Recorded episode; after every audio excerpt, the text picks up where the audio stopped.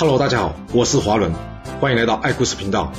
我将古文历史转化成白话故事，希望能让大家更容易去了解前人的经验以及智慧。那让我们一起来听故事吧。我们上次说到了，这信陵君担心回到魏国会遭到秋后算账，所以呢，他暂时留在赵国啊。那他留在赵国也不是闲闲没事啦。这边呢，有一小段插曲啊，就是信陵君在留在赵国的期间呢。他听说赵国有两个贤能的隐士啊，一位呢叫做毛公，一位叫做薛公。这毛公平常呢都隐藏在一群赌徒之中啊，而这薛公呢则是隐藏在这卖球的地方啊。这信陵君想要去拜访这两个人，但没想到这两个人一听到信陵君要来，他们就躲起来，不愿意见他了。这信陵君一想，哎，看样子用这种正常方式想要见到这两个人好像行不通哎，所以呢，他在打听到这两个人住处之后呢。他就偷偷的走路过去，然后找机会跟这两个人交往。之后，他成功的跟这两位隐士走得非常近啊。然而，平原君听到什么信陵君来到赵国之后，天天跑赌场，夜夜上酒店，他跟他老婆说：“哎，你要不要去说一下你弟啊？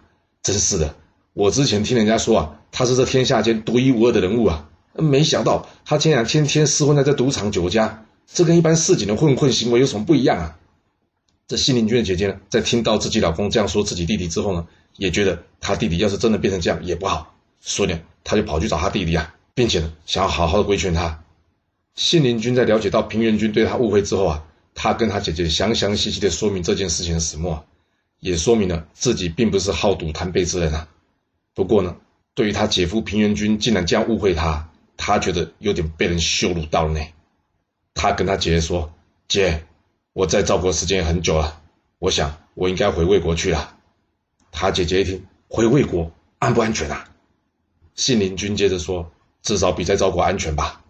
我之前是听说姐夫很贤能，所以在收到您的求救信之后，我宁可辜负魏王，也要出兵来救援赵国，希望能救下这个好人。但今天这件事呢，让我明白，之前大家说姐夫广接天下的贤能之人啊，其实都只是他在沽名钓誉而已啊。就拿毛公跟薛公两个人事情来说吧，这两个人名声连远在魏国大梁的我，我都有听过哎，没想到姐夫竟然不认识。那您说他真的有在乎这些贤能的人吗？我原先还担心毛公跟薛公看不起我而不愿意跟我交往，没想到姐夫竟然认为这是羞耻的事。哎，好了，我也不想多批评他了。话说到这就好了。这信陵君的姐姐在听完他说的话之后呢，她跟信陵君说：“哎，你先等一下吧，我回去跟我老公说说看。”回去之后呢，信陵君的姐姐把信陵君的话呢转告了平原君。这平原君一听，不会吧？我赵国的贤能我不认识，哇，还误会了我自己的小舅子。哎呀，怎么会这样子哎？于是呢，他亲自登门呢，脱帽向着信陵君道歉了，并且呢，坚持要这信陵君留下来。就这样，信陵君又继续留在赵国了。不过，倒是平原君呢，经过此事之后呢，形象受挫啊。结果他的食客有一大半呢，转而跑到去投靠这信陵君呐。而天下间有能力的人呢，在知道这件事情之后呢，也有很多人都来投靠这信陵君呢。那邯郸之战在赵国这边算是落幕了吗？是的。不过啊，这看似再平常也不过结局之下，却没有一个人发现呢、啊，其实这历史的推手啊，早就在这赵国邯郸之围同时啊，已经开启了这战国乱世的最终篇章啦。一位即将要终结这场乱世的人，他的故事已经悄悄的搬上了这历史的舞台了。那这个究竟是谁呢？我们就再回到邯郸之战说起吧。还记得我们之前说邯郸之战战况危急时，赵孝成王想要杀了秦国在赵国的人质子楚吗？没错，这个故事就要回到这子楚的身上开始说起了。这子楚呢，是秦国太子安国君二十多个儿子中的其中一位啊。而且呢，还是安国君的庶子，并不是嫡子啊。而这安国君呢，原先也不是太子的。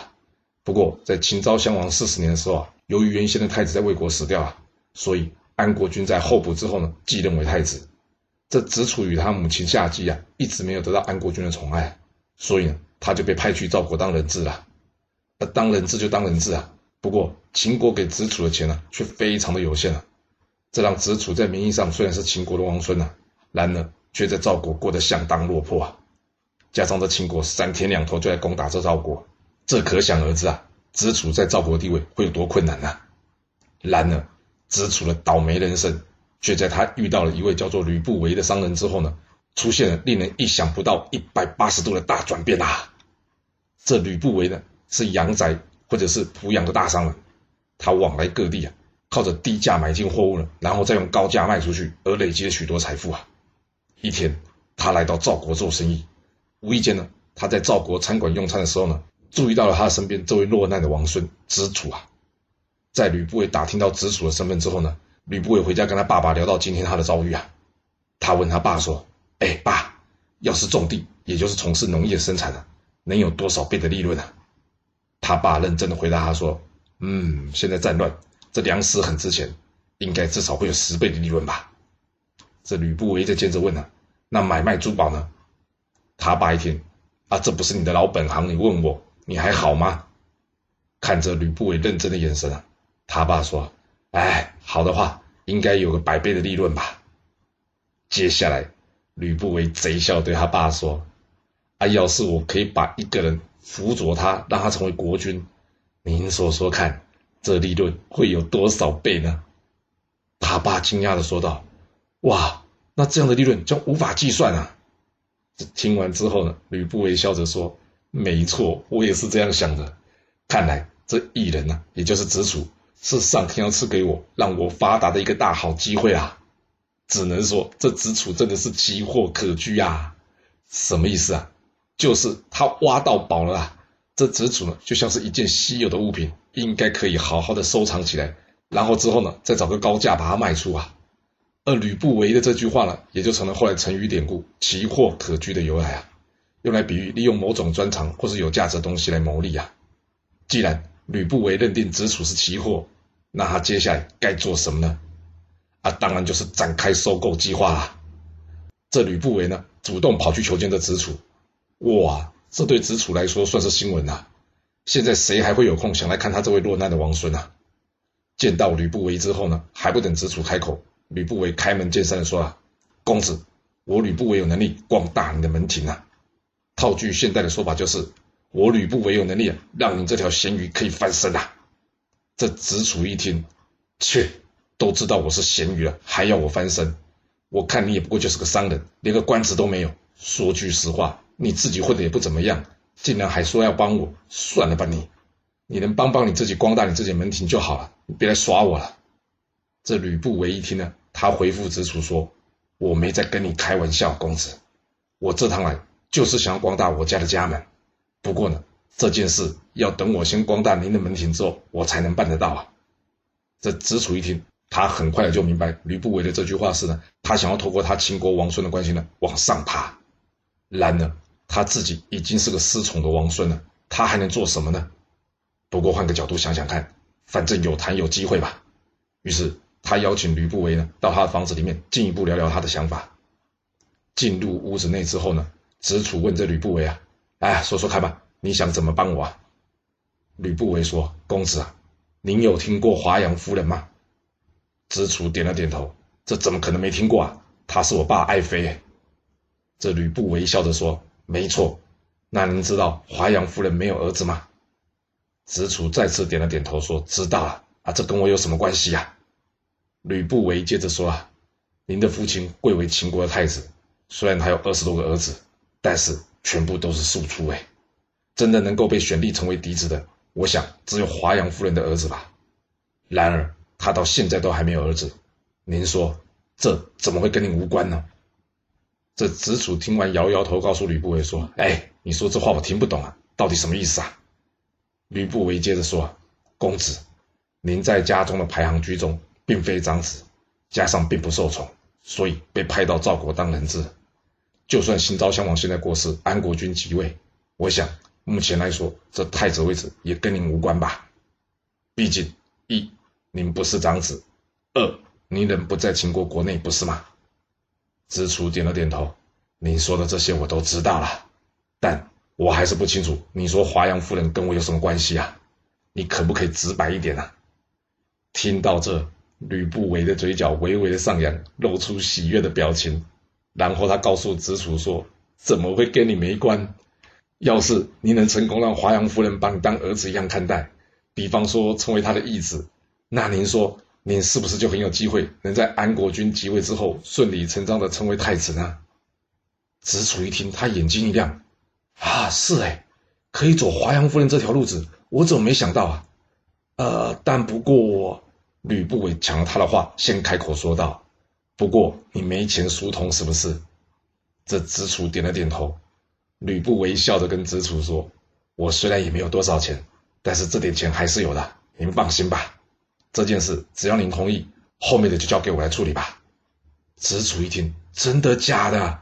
哇，出门遇贵人了，我要出运了吧？他连忙对吕不韦下跪磕头说道：“要是这件事真的能成功，我子楚答应你，我会分出秦国的土地与您共享。”这吕不韦一听呢，好，我就是要你这句话，咱俩一言为定啊。说完，他先拿出五百金呢，交给这子楚，作为他日常生活结交朋友跟宾客的费用。然后又拿出五百金呢，去采购了一些稀有的珍贵玩物啊，并且呢，由他亲自带着这些东西呢，去到这秦国。哇，这算是一掷千金了吧？不过很抱歉，这并不是这句成语的出处啊。但没关系，对吕不韦来说，这不是重点，重点是他要准备去求见这位华阳夫人，展开他奇货可居的计划啊。这吕不韦可不是一跑到秦国就去找华阳夫人啊。身为一个商人，他很清楚。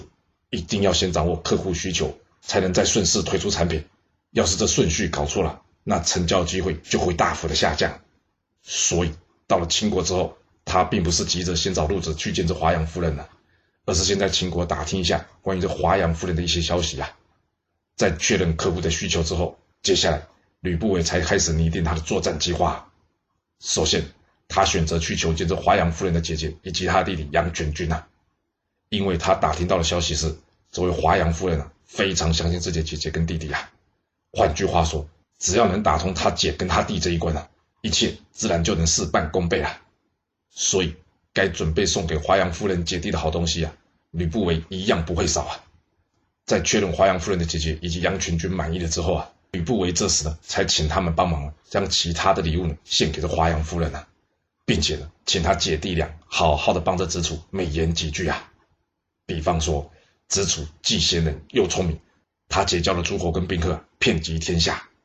而最重要就是一定要说到这一人呢，也就是子楚啊，虽然人在赵国啊，但却经常对别人说啊，华阳夫人就是他的天啊，他每天都流着泪想念他的父亲跟华阳夫人啊。那华阳夫人一听到这话呢，他想：真的假的？子楚那么崇拜我，我怎么都不知道啊？不过这话虽然听得恶心啊。而且到底子楚有没有说过呢？华阳夫人也不知道。不过子楚找人送来的礼物可全部都是真的高档货，这可假不了哎。所以看来子楚在赵国搞不好真的混得不错。而且他又不是崇拜我，他送我这些东西做什么？这华阳夫人的姐姐呢？看到华阳夫人开心的样子之后呢，接下来才是真正的重头戏啊！这吕不韦大把花费，究竟能不能成功，就得看这几句话啦。这华阳夫人姐姐接着说：“夫人，不知道您有没有听过一句话，那就是用美色来侍奉别人的人呢，等到他年老色衰的时候，就很可能会失去宠爱啊。”这华阳夫人一听，她不发一语啊。是，每个女人都有会老的一天，我怎么可能不明白这道理呢？人家说母以子贵，我华阳若想要一直保有这地位，那就必须仰赖我的儿子，但。我一个也没有生出来，你说这话不是让我难过吗？他姐姐接着说：“夫人，要是将来能有自己的儿子最好，不过眼下这状况，您是不是应该先预做准备啊？套句现代的话就是先买个保险啊。”这华阳夫人一听，这种事能怎么准备啊？我每天都很努力啊，但是就是没有办法怀上孕啊。他姐姐接着说：“我是指啊，您有没有考虑？”趁早从安国君的儿子们之中呢，选择一位贤能孝顺的，然后跟他打好关系，之后在安国君面前推荐他成为继承的，并且像亲生儿子一样对待他，比方说收他为义子。那么安国君还在世的时候，您会受到尊重；等到安国君百年之后，您自己立的义子呢，继位成为秦王，您也不至于会失去依靠啊。只要凭您一句话，就可以获得万世的好处。您为什么不去做呢？不趁现在你还年轻貌美，说得动安国君的时候去做这件事？难道要等你年老说不动他的时候，你才去做吗？如今子楚虽然十分贤能，然而他也知道他自己在安国君的儿子中里面排行居中，照顺序他是不可能被立为继承人的。加上他的生母又不受宠爱，所以他才会想要依附夫人走您这条路啊。那这不正好？夫人如果真的能在此时推荐他做继承人，那夫人将可以终身都保有这尊贵的地位，您说是吧？这华阳夫人在听完这番话之后，她陷入了思考之中。嗯，有在想，就表示动摇了。这时，华阳夫人弟弟杨全军立刻补上一句话说：“姐，你知道的，我这位置也是靠您得来的。若子楚没有成为嫡子，这继任的人选应该就会是子熙吧？而子熙中的这四昌呢，一直与我不对盘。要是让子熙上位啊，我们姐弟俩的荣华富贵就算是到头了。”听到这，华阳夫人点了点头，说：“没错，你们两个说的话非常有道理。好，那我就来想办法说服安国君处理这件事吧。”就这样，一天，华阳夫人趁着在安国君在空闲的时候呢，凑上前来跟他说：“哎，我听说在赵国做人质的这个子楚啊，他是个非常贤能的人呐、跟他往来的人啊都称赞他。”哎，那安国君一听，你提他做什么？看到安国君一脸严肃啊。这华阳夫人呢、啊，赶紧送上他大绝招，什么绝招啊？那就是暗暗的滴下两行眼泪啦。她哭着对安国君说：“我很幸运的被你选进了后宫，但却很不幸的一直没能替你怀上一个儿子。我担心啊，要是有一天我老了，还有谁会照顾我啊？”安国君一听，哎，你别担心了、啊，我会照顾你的。华阳夫人接着说：“我知道你对我好啊，但是要是你有个万一……”我是说，万一啊，你要我如何过下去啊？说完，他便哭得稀里哗啦。这安国君一看，呃，也是啦，我的年纪也不小了，要是真的有个万一，啊，于是他对华阳夫人说：“哎呀，好吧，好吧，您别哭了，你让我想想看，看看有什么好方法可以解决这问题啊。”这华阳夫人一看，惨了，安国君心软了，于是他打铁趁热，赶紧跟安国君说。我的想法是，我想要收这子楚做义子，而要是您可以册立子楚成为嫡子，让他成为您的继承人，这样我将来就可以有个依托，您看怎么样？这安国君一听，嗯，也行啊，反正我也还没有继承人。于是呢，他便答应了华阳夫人的请求啊，并且跟华阳夫人一起刻下一枚用玉做的印章，以表示呢他对这件事是认真的。这两人约定好，将来一定要立子楚成为继承人啊。啊，既然决定要将子楚立为继承人，那这该有的心头可不能少啊。于是安国君跟华阳夫人决定送给子楚一些丰厚的礼物啊。但要找谁去送呢？这华阳夫人告诉安国君啊，这子楚有位朋友叫做吕不韦的，他现在人正在秦国，要不就交给他来处理吧。安国君一听，这好是好，不过这样没名没分的送礼过去，怪怪的。所以呢，安国君决定了将这吕不韦啊任命为子楚的老师。这样，吕不韦到子楚那边活动呢，就可以名正言顺了许多啊。而子楚突然间一跃而成为安国君继承人的热门人选的消息啊，立刻传遍了各国。因此，子楚在诸侯之间的名气也就越来越大。这可让吕不韦开心呐、想不到这一趟这么顺利啊！那剩下的就是怎么将这异人，也就是子楚送回到秦国啊。不过，你以为这样吕不韦的野心就能满足了吗？并没有，好不好？那他还能做什么呢？我们接着听吧。这吕不韦回到赵国邯郸城之后，他找了一名叫做赵姬的女孩子啊来做他的妾。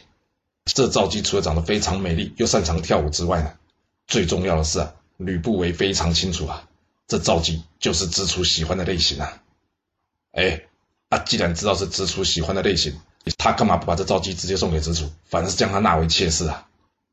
这是因为赵姬也是吕不韦奇货可居计划中的一环呐、吕不韦在知道赵姬怀了他的孩子之后呢，一天他故意找这子楚来喝酒啊。这子楚一见到赵姬啊，果不其然，马上就看上他。于是他站起来向吕不韦敬酒，并且呢，希望吕不韦将这赵姬送给他。这吕不韦一听，他假装很生气的说：“哎，你会不会太夸张了？这可是我的爱妾，你这不是夺人所好吗？”看到子楚失望的眼神，吕不韦的心里呢暗暗的偷笑，呵，这子楚实在太嫩了。接着他安慰子楚说：“你真的很喜欢他吗？”子楚点了点头。吕不韦说：“要我把他让给你也行，不过你得答应我，你一定会好好的善待他，可以吗？”这子楚一听，他眼睛一亮：“真的吗？你真的肯送给我吗？”哇，有没有那么大方啊？连老婆都可以送人哦。不过只能说，古代女性真的蛮可怜的，被物化得很彻底啊。那吕不韦真的会将这赵姬送给子楚吗？还是他有其他的计划呢？这故事会如何的发展呢？我们要到下次才能跟各位说喽。好啦，我们今天就先说到这。若喜欢我的故事，要麻烦您记得动动你的手指，给我五星评价，或是点赞、订阅、追踪以及分享哦。当然，也欢迎您留言分享你对这一集的想法，或是你也可以请我喝一杯咖啡或是饮料，让我有持续创作的动力。其实历史就是顶层阶级的生活记录。了解顶层阶级的思考逻辑以及做法方式，我们就有机会改变自己的未来。谢谢您来听我说故事，我们下次再见喽。